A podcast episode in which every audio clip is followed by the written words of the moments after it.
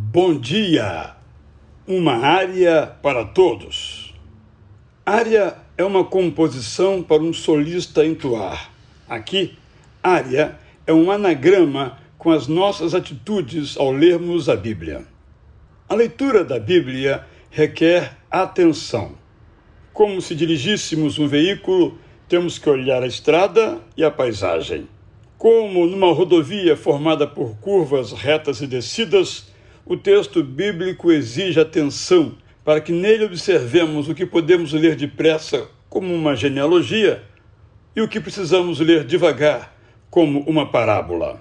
Precisamos nos concentrar na viagem da leitura, sem esquecer a paisagem e sem nos perder nela. A leitura da Bíblia requer razão. A razão ilumina, entre outras realidades, o gênero literário do texto específico que estamos lendo.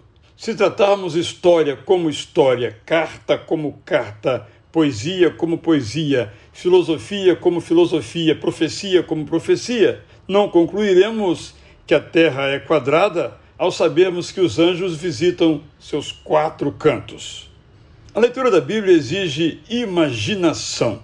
Não nos diz ela, por exemplo, que as árvores batem palmas? Se lermos esta informação como quem lê o noticiário, apenas riremos. Com a imaginação, perceberemos o imenso e amoroso poder de Deus e entenderemos que ele nos faz mais do que pedimos ou pensamos. A leitura da Bíblia demanda aplicação, atitude que não nega a atenção, a razão e a imaginação. A aplicação começa com o entendimento do que o texto diz, continua com o nosso envolvimento nele e se realiza com a disposição de levar a sério o que nos pede. Se é uma advertência, é para ser recebida. Se é uma promessa, é para ser sorvida.